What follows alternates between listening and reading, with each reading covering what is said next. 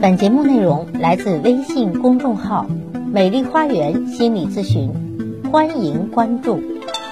大家好，欢迎来到美丽花园心理咨询，我是心理咨询师张霞。今天咱们谈谈孩子厌学问题。在高中压力非常大啊，而且呢，很多高中生就会有一些厌学的心理。尤其是在高一新生中也比较常见啊，有的孩子把高一艰难的忍过去了，那么高二、高三的时候又会出问题，因为压力是越来越大。那也不光高中生厌学，有些大一的新生也是厌学的。那今天咱们就分析高中生、大学生厌学心理分析。厌学是学生对于学习活动失去兴趣，产生了厌倦的情绪。保持冷漠的态度以及心理状态啊，及其行为中的一些不良的表现方式。厌学通常是以一定的行为表现出来。高中生、大学生的厌学行为往往表现在以下的诸多方面，如在思想上表现为胸无大志、目光短浅啊，缺乏社会责任感和事业心啊，理想淡漠、信念丧失、没有追求、没有奋斗目标。啊，整天无精打采、萎靡不振、精神空虚啊，这仿佛是有点空心病的倾向哈，就有点心里是没有目标的，有点空虚。另外，在学习上表现为态度马虎、敷衍了事、得过且过，体会不到学习的乐趣，把学习当做苦差事，少学为好，不学为妙，没有恒心，缺乏毅力，经常逃课、抄袭作业。考试作弊，在生活上表现为懒散、惰性大、不遵守学校纪律，对于学习没有兴趣，浪费时光。而这些行为后面均各有不同的动机。心理学认为，动机是指引个体趋向于某一目标的内在历程。可见，动机是行为的内动力，是行为的内在心理原因。学习活动的动机是学习动机。学习动机呢，是指引学生学习的活动，维持学习到达目标的方向啊。这总之呢，高中生、大学生他们厌学的原因，往往是缺乏学习的动机，没有学习的动力啊，没有学习的内的驱动力哈。大部分都是外在让他学，可是他内心里有点排斥和抗拒啊。首先，我们说孩子们厌学的一个最大的原因就是排斥心理。比如说啊，对家长排斥，对老师排斥，呃，总之呢，就是都是你们让我学，而我自己呢，为了跟你们对抗，我就陷入不学习的状态。正在就读的高中生都怀着各自的理想和追求啊，大部分都是想上理想的大学，可能呃未来也是有目标的，但这些与现实总是有些差距。高考之后，由于种种原因不能满足自己的理想，或者对学校本身就不熟悉不满，或者对所学专业不满的情绪滋长，学习动机遭到挫折，使其对于学习失去兴趣，不能静下心来去接受现实，投入学习，而是一种怨天尤人，产生了排斥心理，即从心理上排斥学校或者排斥专业，这种心态呢，诱发了厌学行为的产生。我记得我接待的一个大一咨客啊，他上了北京的一个著名的大学，可是呢，他可能在这个上学之前啊遭到挫折，呃，比如说他其实进入了一种叛逆期吧，就觉得呃自己是为了父母学的，然后在学校里他就躺平的状态，啊，很难找到学习的内动力。那么很多的高中生也可能进入了青春叛逆期啊，觉得是为父母学的。父母不够尊重自己，或者老给自己加压，所以导致孩子有逆反心理。另外就是松懈心理，呃，因为有些，比如说高中考上大学的，一下子放松了，在高中用力过猛，在大学就不学了。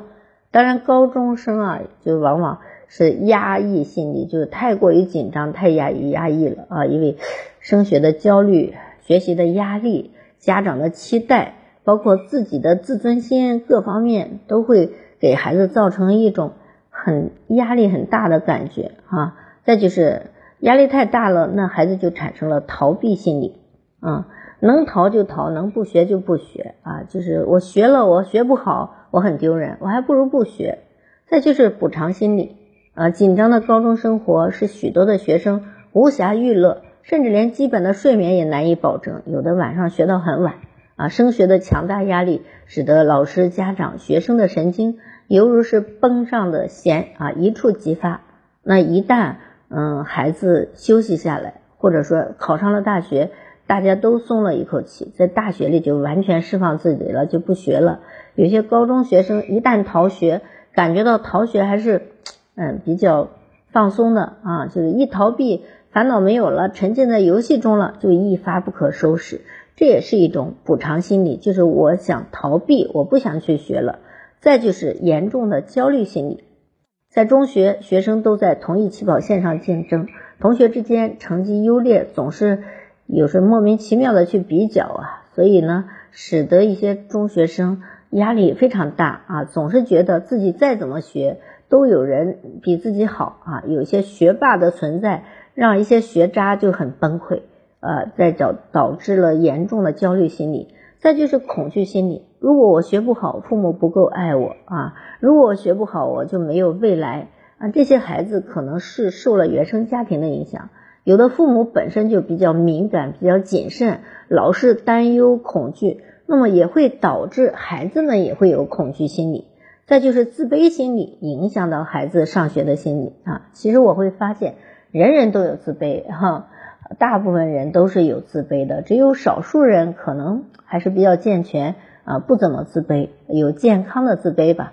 但是有很多的家长本身就自卑啊，孩子咱们家很穷啊，不如别人，那就指望你了啊，这种会给孩子造成压力，孩子也会自卑啊。你作为大人，你都支撑不起这个家，那你为什么要指望我呢？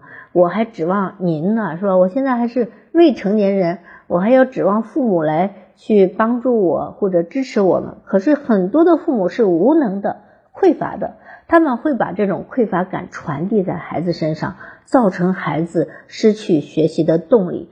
因为长久努力了达不到，孩子就会有一种习得性无助的情绪，就是我再怎么努力，我就达不到您的要求，那我就放弃、躺平或者逃避吧。因为很多的孩子你会发现，在小学、初中。是非常懂事、非常听话的，甚至不让家长操心。但是到了高中，他就语言少了，叛逆了啊，就进入叛逆期了。可能在小学、初中，孩子小的时候没有放松的做孩子，他很多时候是很懂事、很乖、很压抑的。但是到了高中，他自我意识的发展之后，他就开始叛逆了。就是我为什么要为你们活着呢？我为什么要为你们学呢？我就不学。那这个时候就。导致了排斥心理，对于学习缺乏兴趣，因为他没有内在的动力。再就是有些孩子是温室的花朵，嗯，就是太平顺了。比如说小学、初中人数少啊，他的成绩还是很稳定啊，自己也保持了一定的优越感。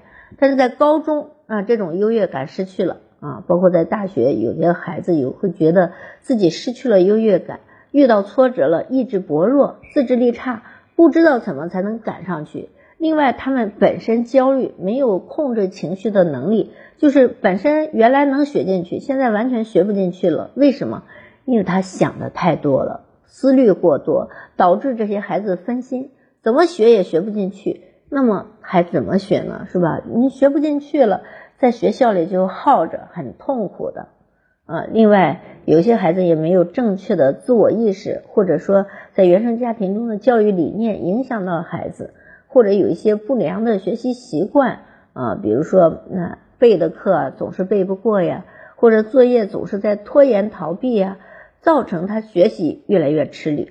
那么改变厌学行为有几点措施哈，第一是学习目标的转移，嗯，应该是为自己学变成为自己学哈，而不是为父母而学。如果孩子跟父母的链接过于紧密，那请告诉孩子啊，未来。是你自己的啊，爸爸妈妈可能以前确实对你的态度不好，向你道歉。那么从今天开始，请让你的学习变成自己学吧，也不要有太高的压力啊，差不多就行了啊。另外，保持适当的学习动机。那学习目标很高的，就给他降下目标吧，因为目标太高了，压力太大啊。再就是培养学习的兴趣。啊，兴趣是最好的老师。如果你对学习都不感兴趣了，觉得是一个非常非常苦的事，那你很难坚持。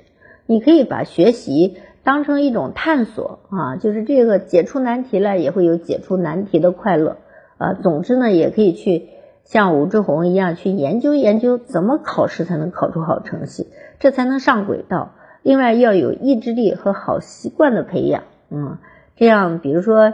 你学习太沉闷了，可以增加一些跑步的时间，这样其实还是能够调节一下紧张的状态的。那么关键是家长、老师如何对待问题学生。如果你一味的批评、指责、抱怨他啊，觉得他不懂事、不好、不乖，那么孩子们就会逆反心理更严重。其实很多时候并不是这个孩子愿意逃学，并不是这个孩子他不想学习，而是。嗯，状态不好，学不进去，或者产生了各种各样的心理困难，家长帮不上他。归结起来呢，问题学生产生的根源主要是学习压力太大啊。老师们、家长们只关心孩子们的成绩，不注意孩子内在的压力，不注意给孩子减负，造成孩子面对学习苦不堪言。同时呢，又觉得老师、家长都不理解自己，那自己何苦来呢？哈。第二是心理压力啊，比如说家长责任心差，根本就不关心孩子，或者说家长夫妻之间就有矛盾，孩子根本就没有心思呃学下去。比如说你夫妻之间整天吵架或者闹离婚，那孩子怎么能学下去呢？所以说大人做好大人的事，就不会影响到孩子啊。另外呢，在同学、老师面前，有些孩子会觉得成绩不理想啊，觉得非常的丢人。内心压抑，而家长呢，觉得又忙于自己的工作，生活压力也很大，对于孩子置若罔闻，甚至有的时候把孩子当成情绪垃圾桶，觉得孩子老给自己找事，老给自己添乱，不懂事。那么孩子久而久之便会形成自我封闭、自暴自弃的状态啊，因为孩子是有苦难言的。再就是社会环境的影响、压力啊，现在。电视啊、广播、网络对于学生的影响是特别大的，尤其是初中高中生正处在第二个断乳期，善于模仿又自制力差，上网打游戏是一些中学生影响最大的，因为他们发现游戏立刻就会带来奖励机制，哈，就是你打赢一关立刻就有奖励，但是学习呢，你努力半天可能就没有效果，于是很多在现实中受挫的孩子就逃避到游戏中去了。那么，针对这些问题，孩子我们应该怎么入手呢？首先，应该发自内心的去关心孩子，去理解孩子啊。看到孩子他处的问题是怎样，你能帮的就帮，能听的就听。有的时候，你家长不一定给出主意，但你只要认真的倾听了孩子，把孩子内心的这个烦恼说出来，孩子就感觉被你看到了，而被看到就是被疗愈，这就是很管用的。另外要平等啊，要温和，而不是气急败坏。很多的家长只会讲大道理，看不到高中生的压力啊。应该看到孩子的闪光点，去表扬他们，热心的鼓励他们，让孩子们有成就感、有自豪感啊。跟孩子们常常的谈谈心。当然，如果孩子觉得你是入侵他，你太强势，事事都管，那你就要少管一点啊。对于那些。过于关注孩子的家长，你们要学会去尊重孩子，从孩子的世界得体的退出。当然，做好问题学生的工作，还需要家长、老师啊共同去配合。因为有的家长是注意了，但是学校的老师可能过于严苛呀，对孩子的要求很高啊，或者总是说话不注意，伤到孩子。因为高中的孩子很多都很敏感了，非常的有自尊心，所以呢。教师们确实是应该尊重到孩子，这样家校联合，多方面共同配合，那孩子自身的内发的驱动力也激发出来，这样才能够保证孩子平稳的度过学习的煎熬时刻。如果您觉得我的分享有益，可以给我打赏；如果您也遇到孩子的问题，可以联系我啊。所有的听众朋友咨询都可以享受最高优惠。关注我，咨询我，帮您理清困惑，走向幸福。咱们下期节目再会。